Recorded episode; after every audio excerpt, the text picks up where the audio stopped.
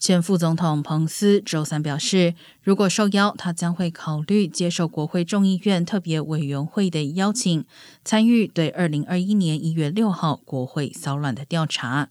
但他也称，根据宪法，政府有三个平等的分支，他必须思考作为副总统所扮演的独特角色，而首要义务是继续履行誓言，维护宪法规定的政府架构。